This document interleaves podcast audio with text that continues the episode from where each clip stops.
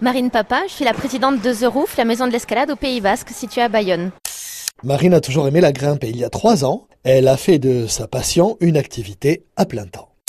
Donc ici, on est dans une vaste salle, haute de plafond évidemment, parce qu'on va sur quelle euh, hauteur de grimpe? Alors, la hauteur maximale de grimpe, elle est de 4,50 m, mais on a trois murs d'escalade.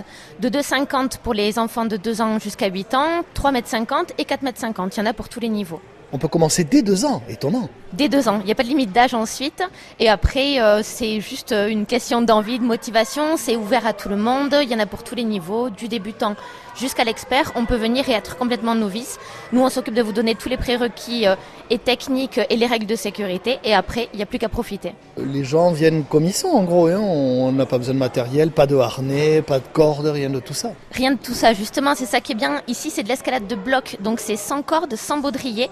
C'est des tapis de son hauteur qui est sur la sécurité des grimpeurs. Et après, on a différents niveaux de difficulté qui sont indiqués par des codes couleurs. Et on suit des pistes avec des prises de la même couleur. Donc si je tombe là-dessus, je me fais rien du tout.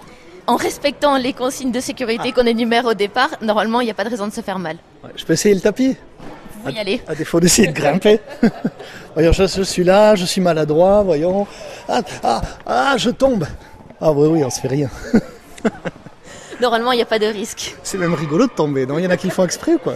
Il y en a qui le font exprès. Après, de 4,50 m, c'est pas non plus anodin de tomber n'importe comment. Voilà. Ben, on est quand même sur de l'escalade, donc c'est quand même un sport à risque. Il y a juste quelques règles voilà, à respecter euh, pour pas se faire mal. On peut aller voir de plus près à quoi ça ressemble, ces murs?